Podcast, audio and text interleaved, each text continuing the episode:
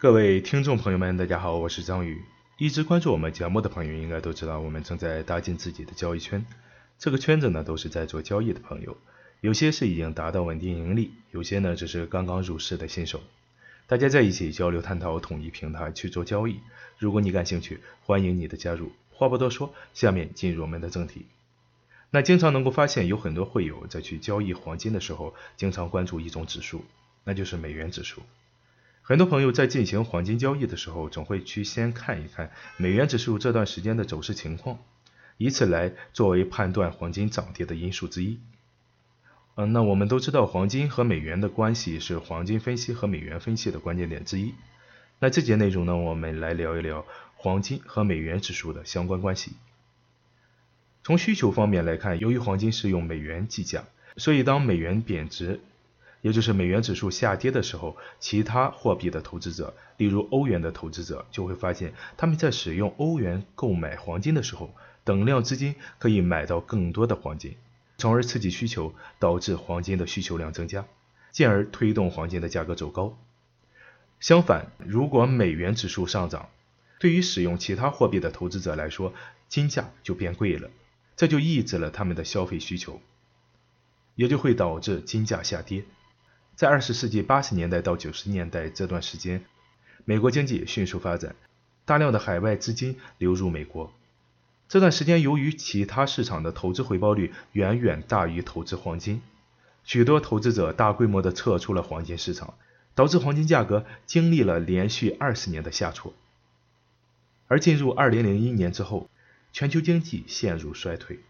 美国连续十一次调低联邦利率，导致美元对其他货币汇率迅速下跌。投资者为了规避通货膨胀和货币贬值，开始重新回到黄金市场，而黄金也从长期的下跌趋势开始探底回升。在以往的数据当中呢，黄金和美元其实也呈现过正相关关系。在二十一世纪初，欧元区的经济处于低迷状态。这显然与强劲的欧元格格不入，特别是美元为了削减其贸易上的庞大赤字，采取对美元贬值的政策，也抬高了欧元汇率，使得欧元区的经济发展显得十分被动。